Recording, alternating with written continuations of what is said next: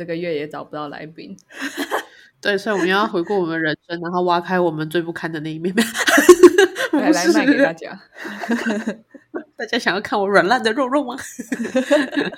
对，今天呢，就是我们要聊的是，诶，之前我们上次回顾了我们两个在国中的时候的心态的转变等等的，嗯，然后完全没有印象。呃，对对，那是你，我我还好。对，今天要来聊的比较是偏向于家庭关系。那呃，我觉得它是真的是一个完全的家庭关系，这不仅仅是在呃手足之间。虽然说我我想要聊的方向是以手足出发，但是你聊到手足之间，其实影响最大还是父母。因为除非你没有爸爸，不然你跟你手足之间的感情多多少少是因为父母的一些想法或决策，然后会影响到你们俩的感情这样子。嗯嗯嗯嗯嗯。我突然想到一个地狱梗呢，来，嗯，一个孤儿拍照，其实那张照就是全家福。好，然后所以我觉得蛮特别，就是 说太地狱了，跟你随便讲吧。你不敢笑对不对？其实我是我是真的觉得蛮好笑的，我就超级地狱的那种人，糟糕，不行不行，好，诶，都哦，总之对，就是 我们两个蛮特别的，就是呃，因为我们都是父母，然后是生下一对姐妹嘛。哦，对对对对对，然后我是妹妹，然后你是姐姐，这样子。嗯嗯嗯，对，所以今天其实就可以从这里我们研发，呃，也不是研发，我们延伸出来。不好意思，忘记没这个技能，对不起。我们延伸出来就是可以讨论，嗯，就是从小到大在关于这个不同的身份里面，然后我们看到的内容。对，那我们先进一下片头曲。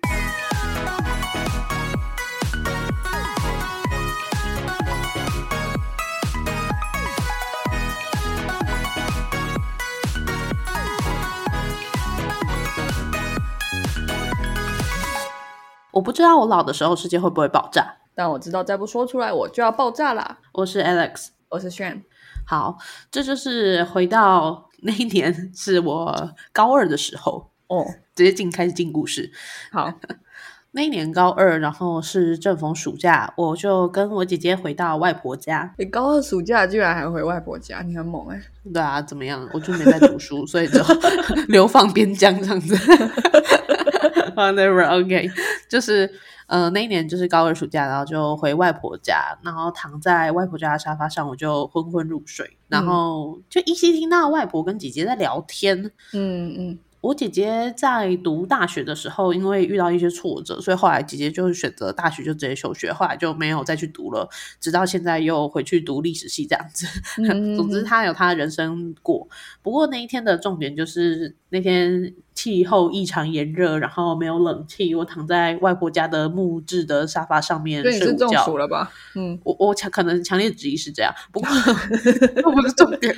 好，对不起，我听到的是外婆就问姐姐说：“你为什么选择不读书了？你为什么选择休学？哦，是因为妹妹考上了前山志愿，让你觉得压力很大吗？”哈，对，啊，这就是我我当时因为很热，所以后来没有爬起来。但是我当时心想就是我的 hell，那关我屁事哦！因为我的外婆她是比较疼我姐姐的，就是姐姐小时候是外婆带大的，然后带到差不多幼稚园我出生，我跟姐姐差四岁，所以是我出生之后，爸妈才把姐姐啊跟我都带回家里，然后再一起养大这样子。所以对于外婆而言，姐姐一定是比我更亲近她的存在，毕竟她是把屎把尿拉出来的，而且她是孙子辈，也不是孩子辈，是再小一辈的，所以这一定是。手心上面的宝，这都是可以理解的。嗯，但就是为什么可以说出这么诶偏颇的话呢？总是还是令人有点难过的。可是我我觉得他可能就真的想知道，这也是有可能的。对啊，对啊，没错没错，因为站在他的角度，而且他也没有不是受过什么高等教育，因为那个年代其实受教育不是一件这么容易的事情。然后他也没有什么专业的心理学资格，whatever 之类的，就很单刀直入啊。对，就是他就他的角度而言，他就是无心的问出了这句话。然后我姐也没有，她她也不是因为我的缘故才休学，所以她当然也是跟奶奶就是呃跟外婆就是讲了，就是哦不是啊，没有这回事什么之类的。但就我那个很热，然后心情很糟糕，然后又听到这句话，这真的让我记得很印象深刻。哦，对，所以这一个触感对我来说，它就是一个湿湿黏黏不适的触感。哇，好具象化哦。嗯，对。那我就在想，这件事情是嗯发生在奶奶疼惜姐姐，所以她会说出来这样无意间的一句话。那有多少时候是呃，因为我是最小的小孩嘛，所以我的父母，尤其是我妈妈，她是非常疼爱我的。那我妈是不是她也在更多的时候会无意间说了什么话而伤害到姐姐呢？哦，你好贴心哦，谢谢哦。真的啊、对啊，就是正如我是比较小的，所以我是比较接受家里家里疼爱的。那我现在也是比较不常在家的。那不常在家那个小孩子，他更容易获得的是父母的宠爱。可是父母其实有时候应该回头看，最常陪伴你的人，其实就是你身边的那个小孩呀、所以，如果你今天哦真的要、呃疼惜某一方的话，你应该是要疼更疼惜那个一直陪伴你的人。所以你是想知道我身为姐姐，我会不会觉得偏心吗？对，就是今天想要回顾一下，你有没有那种突然意识到，或者是就是发现父母真的偏心的那个 moment？可是我觉得我的家庭很失能欸。完蛋了，完蛋了，两个都不爱，导致根本没有偏心的问题。对啊我只能抱着我妹妹瑟瑟发抖。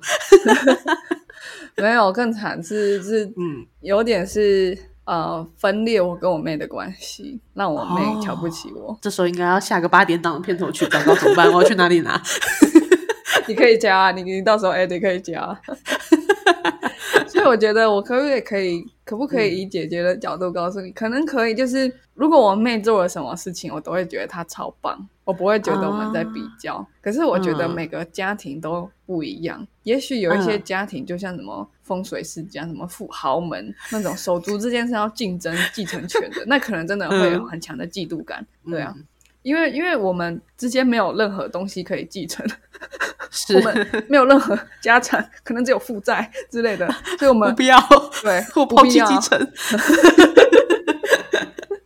对，或者是、嗯呃，对啊，或者是限制继承，然后继承零块钱这样，对啊。嗯 可是可是我觉得心态上，嗯、假如有有一天我妹获得诺诺贝尔奖，然后嗯。我在台东开补习班，或者是我可能 嗯。不知道在干嘛，那我会觉得我妹超棒，然后我一直跟别人炫耀说，诶、我妹得诺贝尔奖，然后我不知道那什么，她不知道她做什么，但是她得诺贝尔奖这样。嗯，对我我我觉得姐姐是会这样想，嗯，我的姐姐也是这样，就是我跟她从小吵架吵到大，然后 我也有时候很拗脾气，会硬要狡辩一些歪理。但是 再怎么吵架，当我有什么成就的时候，就是她，她就是会随，因为她现在是补习班老师嘛，所以她就是会跟所有她认识的人广播这件事情。对。所以我每次回木栅街头，然后被发现说啊，那个是 那个是杨老师的妹妹的时候，我就觉得，干，我现在的传闻已经到哪里了？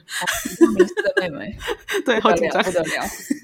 哎，这样很有趣。嗯那我也要问你一是个，我因为我不是妹妹，所以我也想要嗯知道一个妹妹的心态。嗯我来想一想有什么好。你会不会有时候觉得，嗯你的姐姐的人是有点崩坏？就是你可能小时候觉得，哦，她好酷哦，好崇拜哦，可是 有时候她就突然跟你哭说，啊，我又失恋了，然后你已经听第三次了这样，然后或者是她就突然就说，啊，我我迷路了之类的，然后你就觉得，啊，怎么会这样？你会有你会你的感觉是什么？然后会不会有我预想的，就是有一点失望的感觉？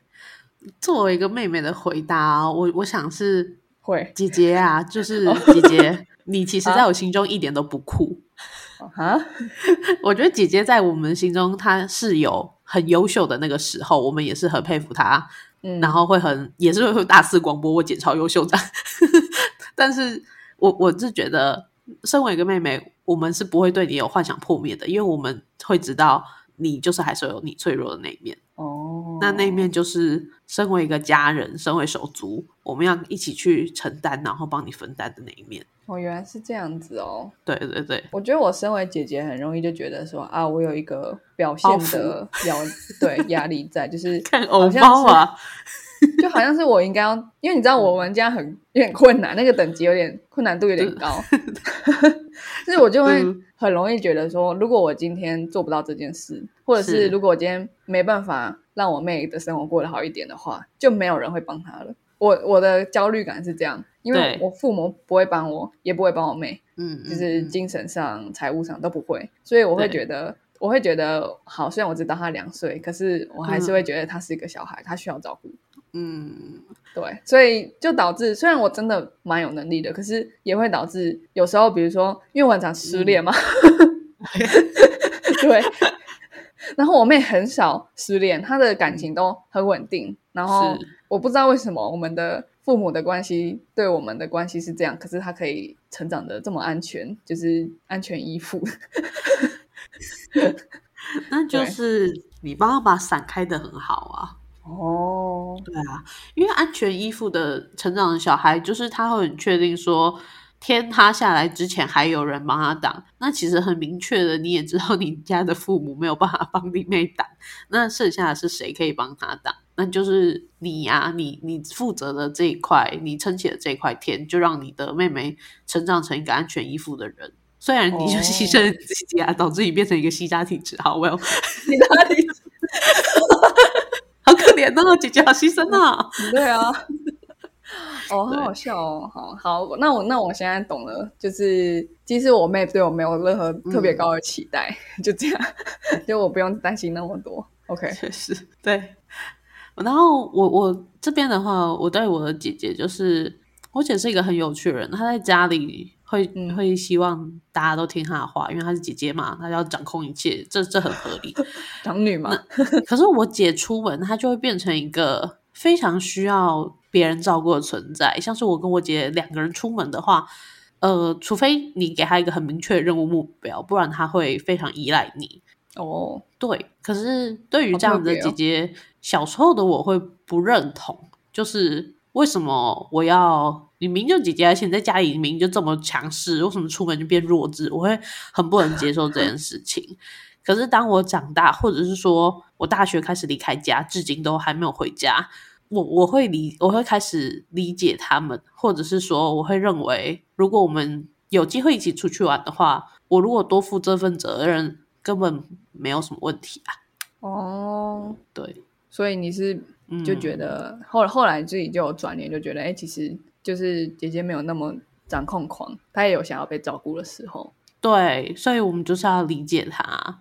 任何人都想要被照顾的时候。可不要因为我们是妹妹，所以就好像是可以心安理得去享受这份照顾。哦，这对我来说还蛮重要的。就是我也是最近智商的时候才发现，我确实一直都觉得没有人会照顾我，因为我是嗯直接跟我的智商师说，就是我觉得我父母不会照顾我。然后确实你理解很正确。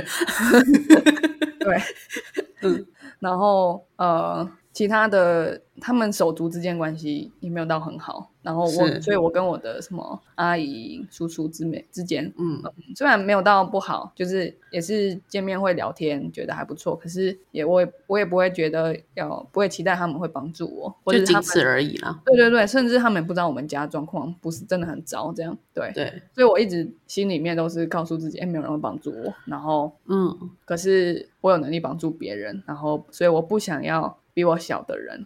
觉得自己没有人会帮他，所以我一直在帮我妹。我大学的时候，我大学的时候可能，嗯嗯，一个月也赚一一万多块而已。可是我妹如果来台南找我，可能就会硬塞给她个五百块、几百块，因为觉得她更可怜。对，然后。但是当然，当长大之后，我就可以为他做更多事。我可能就帮他缴保费啊，因为我们也没什么钱，他还没办法买保险。可是我很担心他被车撞了，然后我可能就要花更多钱，因为我觉得全部都是我责任。嗯嗯，对，所以我就为他做越来越多的事。然后我在职场的时候才发现，哎，其实这已经有一点超出范围了。不会，就是我这都都在我能力，我没有太勉强，真的太勉强。我也做过，就是跟我的哦某一任前女友这样。我不是说就是超出你的的经济能力范围，我我是说超出你你是你的范围了。就是其实你的你不必为手足做到这个程度，而且有太多世界上的人也没有做到这个程度。我觉得嗯还好啦，只是我觉得我希望，我觉得我妹值得这样的照顾，然后因为她也会照顾我，当然不是财务上的，是精神上的。然后，是，嗯，可是我的我的发现就是，哎，我透过照顾他来感觉到一个弱小的我有被照顾到，这样。嗯嗯对，所以我其实一部分也有在满足自己想要被照顾的感觉，所以我还蛮可以理解，就是你姐姐想要突然换一个角色的那种嗯感觉，因为我觉得我不知道到底原因是什么，可是好像身为长女就会有一种责任感吗，是生下来的物理呃生物学上面长女就会有责任感吗？还是因为社家人给我们的期待什么的？对对对对嗯之类的，就会特别容易觉得家里的事情我有责任，然后我要去管，我要去控制这样。可是出外的事情比较简单的，呃，就算做错，伤害也不大，所以交给妹妹，给她给她一点嗯保护，呃，表现机会，那我可以放松。对，对对对，嗯，那接下来我想要探讨的是，有没有在一个什么的时候，其实你还是会很没有办法谅解那个人，谁？就是你会没有办法谅解为什么你妹嗯。妹要做出什么样的决定，我妹妹哦，这集要这么走心，油门推下去。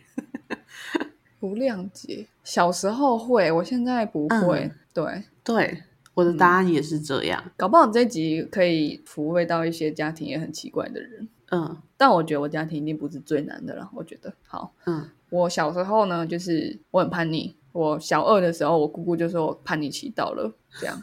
嗯可是我觉得我只是有点太聪明而已，就是因为他们讲什么，我觉得跟我什么关系，或者是我觉得按照你做的，按照你说的去做，好像对我的帮助，或是对你想要的结果一点帮助都没有。比如说，嗯嗯比如说几点要回家吃饭，那就是或者是嗯要写多少题数学题，嗯 然后很多很多种种的要求，我觉得我都不知道他为什么要做，然后做了什么意义，这样，所以我就会故意不做，或是一直去问说为什么，然后嗯要干嘛。嗯，那当然，在这个在很亚洲的家庭里面，就是很叛逆的事情。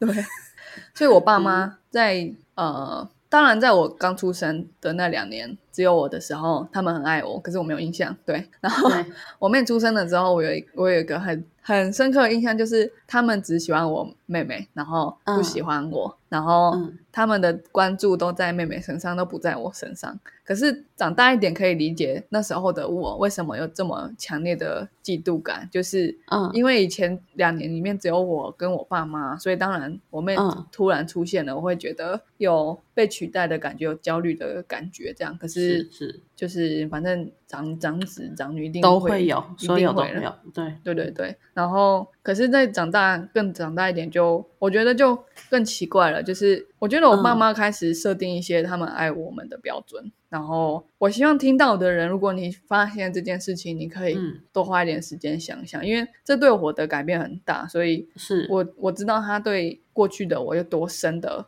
呃嗯不健康的影影响响。，嗯，嗯，对，那个所谓设定有条件的爱是什么？比如说，是他们就会说：“哎，你为什么都不穿裙子？然后嗯你为什么不打扮的像一个女生？然后我想要的女儿是跟我会撒娇，会跟我讲她上学的事情的一个女儿。然后，然后为然后或者是为什么你假日的时候不想跟我去钓鱼？为什么你嗯要待在家？你说要去看书，看书有什么有什么好玩、什么用的？这样。”嗯所以这些事情，嗯、因为我是长女，所以我是第一个跟他们有这种冲突的人。冲突，对，所以对我来说，我妹都只是在观察而已，在观察说，哎，我爸妈喜欢什么样的女儿，然后去扮，跟他们有冲突会发生什么事。对，所以呃，就变成说我妹会想要去符合那些有条件的爱，然嗯后我会想要去发展出另一套求生生存的方法，在一个确定不会得到父母的爱的情况下，还可以生存的方法。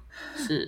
对，这就变成是我妹符合了那个条件，然后她相信了那个呃运作的规则，然后对。她相信我父母说的话，她就是那么想，就是小孩嘛，父母讲的话，她为什么会觉得是错的？对，然后他就会觉得啊，我就是一个叛逆的人，然后嗯呃，我就是呃很很不听话，然后很奇怪，然后很坏什么之类的。然后我印象很深刻，就是有一天我就那时候我已经跟我妹没什么讲话。小时候我就是、她还是一个娃娃的时候，我就会抱着她，我走到哪都会抱着她，因为我就觉得哦，我超爱这个小宝宝，她她是我妹妹，她好可爱这样。嗯，对，可是当我们开始求学的时候，我们关系变得很不好，因为我觉得我妹她呃，他可能就是觉得我就是很会念书，可是其他的地方没什么。嗯，呃，没什么价值，可能是这样，因为我们家的爱是有条件的嘛，所以对，你今天喜欢做什么事情，呃，不喜欢做什么事情，就会变成你你什么时候有价值，什么时候没价值。但是这个对对小孩发展很不好，对，嗯所以当然我妹也有一点点那样的价值观出现。可是我觉得我很了解她，我觉得她很聪明，我觉得她长大就会理解。所以我那一天、嗯我印象超深刻，有一天我就跟她说，有一天你长大你就会懂。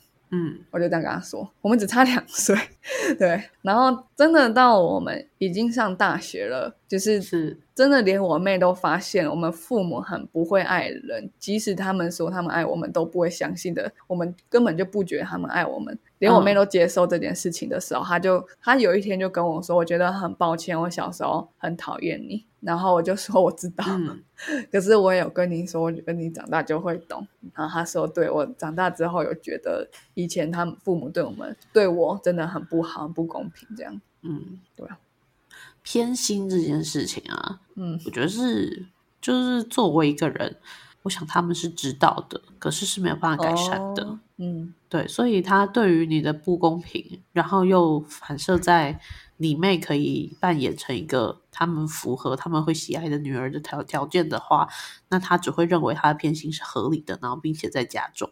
但是对于梅梅而言，这这也没有什么呃，就是问题，而且梅梅也嗯没办法提早地发现，就是因为这就是人类生存的本能啊。对啊，应该所所有所有动物生存本能就是这样。我看着前面一个人失败，我怎么可能 还会再失败一次呢？而且我们那个时候很小，就是嗯。人类小孩的发展，就是我今天不遵守这条规则，我就会死嘛，因为我只能依靠我的父父母。母，所以我所以那个阶段的人的人类还没有办法判断什么是对，什么是错，只能判断什么是必须做的，什么是不能做的，就是所谓必对。法服从的阶段。我那时候还没有学什么，什么公民课还有教嘛，那时候还没有学，可是我就知道，就是、嗯。这是我妹的一个阶段，因为反正以逻辑来看，这件事情本身就是错的，然后对，她是聪明的人，所以她会发现，就这样很简单的逻辑。对，嗯嗯，但是很困难啊，很困难。就是当父母还是天的时候，他的世界就是这样，你怎么可能跳脱这个世界的法则？对，所以我只有跟他说，你长大你就会懂了。没错，我也没跟他说会懂什么。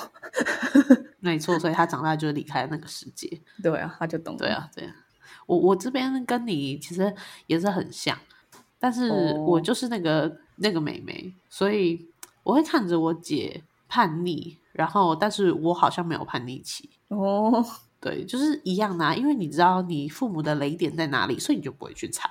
但是你就是可以在父母划分，就是你在那个范围里面，然后疯狂的试探边界，但是他们都不会生气。嗯，对，那当然有很多东西也是踩着前人的汗水与血水出来的。因为姐姐已经把那个边界撑大了。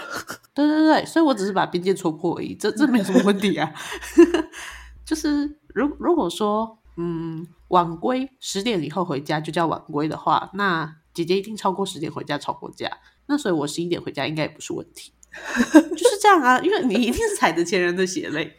嗯，对，但是后来，因为我们家也是有类似的一些小小的规则，就像是我爸，我爸是台商，他其实不常在台湾，所以对于我们的家人，他可能跟我妈是比较熟识的啦。但是 对于我姐，我跟我姐就是会比较不熟悉，因为她从我小一的时候，她就不在台湾了。那我要、哦我要怎么我要怎么跟这个爸爸就是在回复那个情感？我在我爸爸还没有去中国工作之前，我小时候是会坐在他的腿上，然后听着他的胸膛，然后他在讲话的时候，那个声音很大。我们是这么的贴近，然后是可以撒娇的。可是再来，我我就不会撒娇了。因为他后来就不在台湾了。那你倘若说你以前是每一天都会做这件事情，但是再来他两年后才回台湾，或一年后才回台湾，你怎么可能就是在回归这个三百六十五天以前，你曾经做过一件事情？哦，对，而且小孩子的长长大，我觉得是太快的，真的。一年没参与，这个小孩就抽了十公分，回来都快要不是同一个人了吧？对啊，我我爸可能只知道说，哦，我我怎么去年又比今年胖了？可能除 除此之外，他也不知道我的心路历程吧。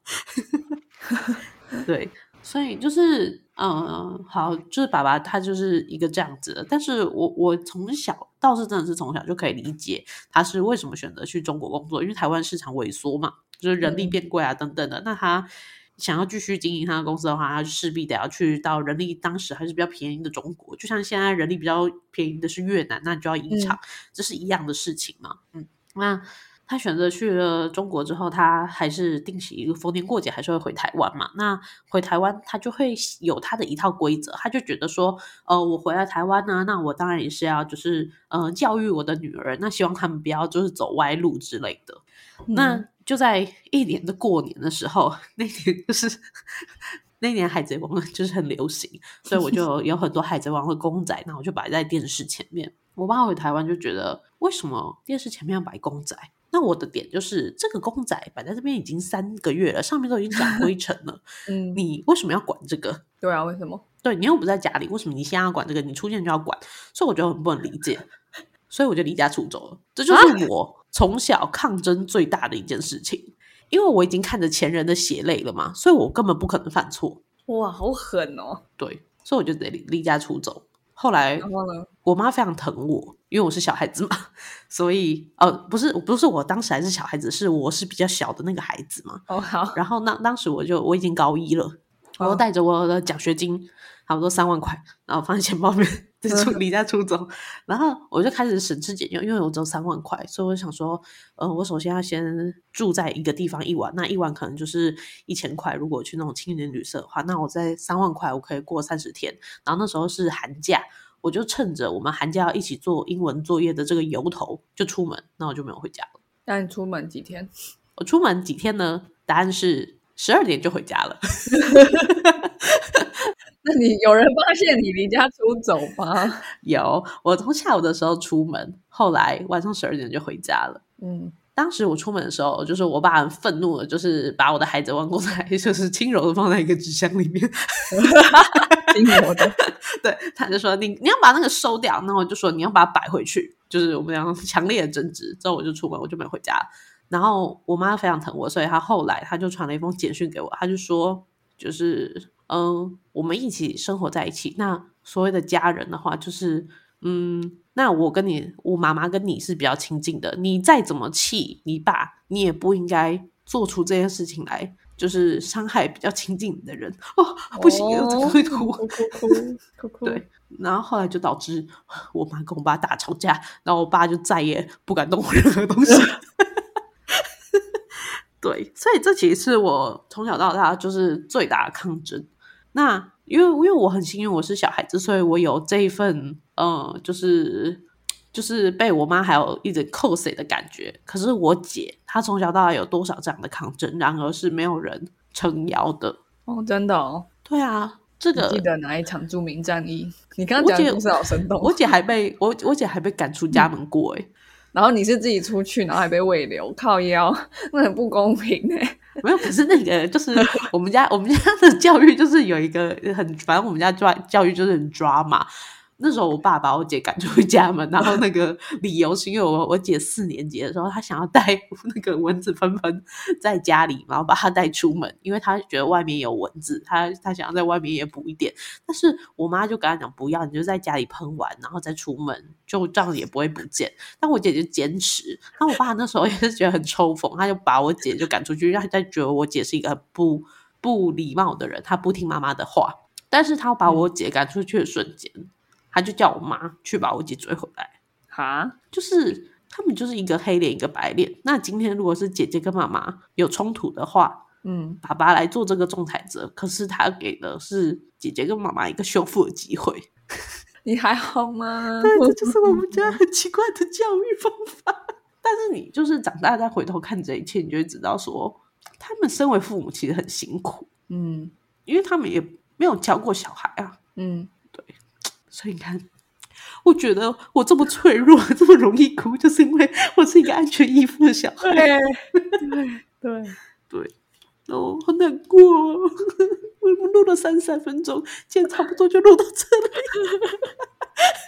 不录了，不录了。好，总而言之，我们应该跳回来收尾了。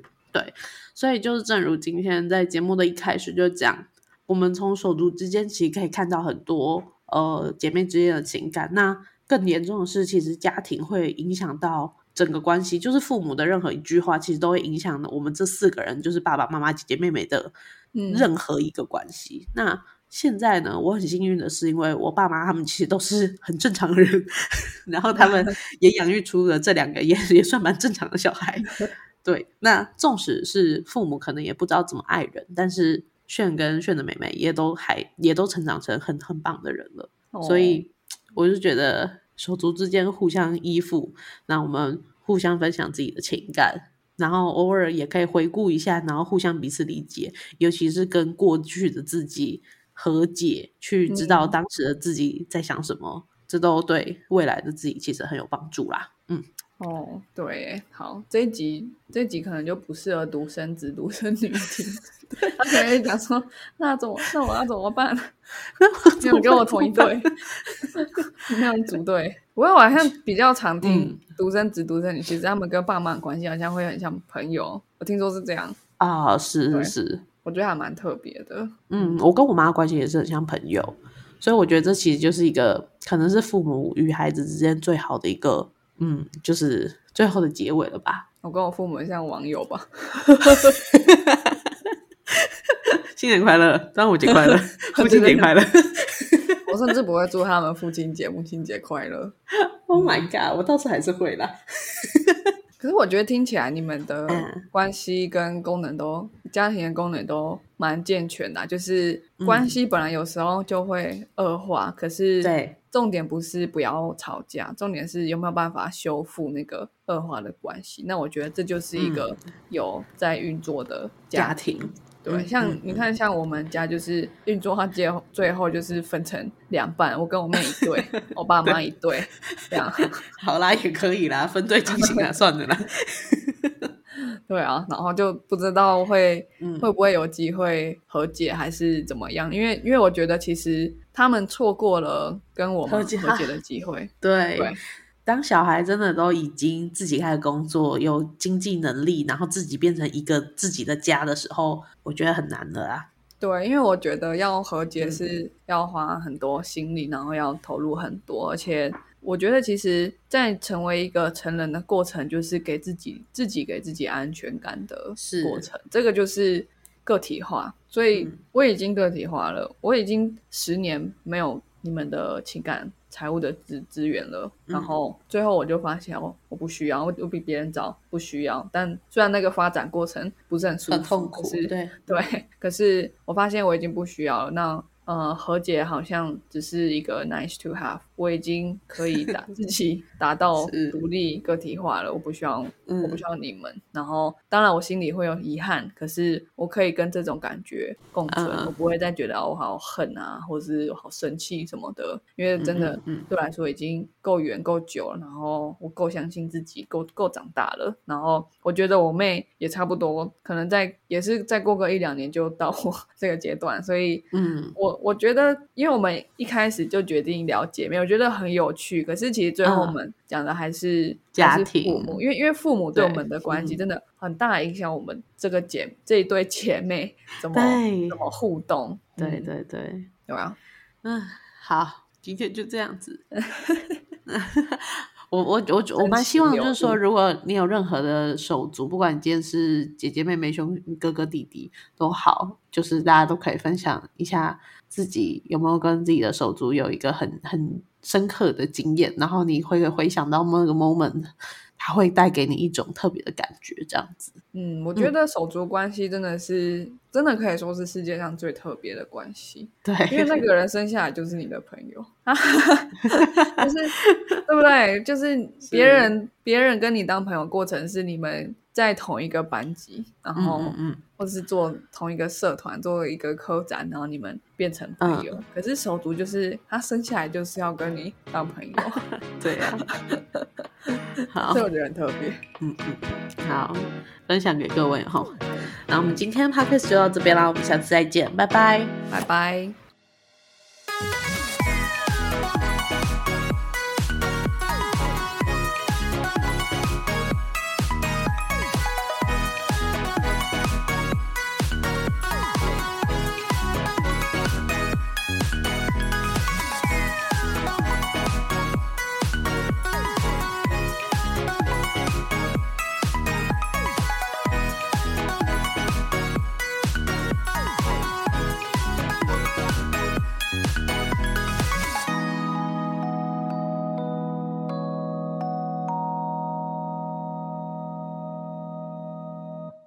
感谢收听到最后的你，现在立马按下关注并开启通知。也欢迎点击本集留言连结，让我们知道你的看法。如果你连这句话都听完了，是不是该关注我们啦？啊，如果你已经关注我们了，是不是该发了我们的 Instagram 啦？啊，那如果你已经发了我们的 Instagram，是不是该赞助我们啦？啊，如果已经赞助我们了，那我们谢谢你啦，拜拜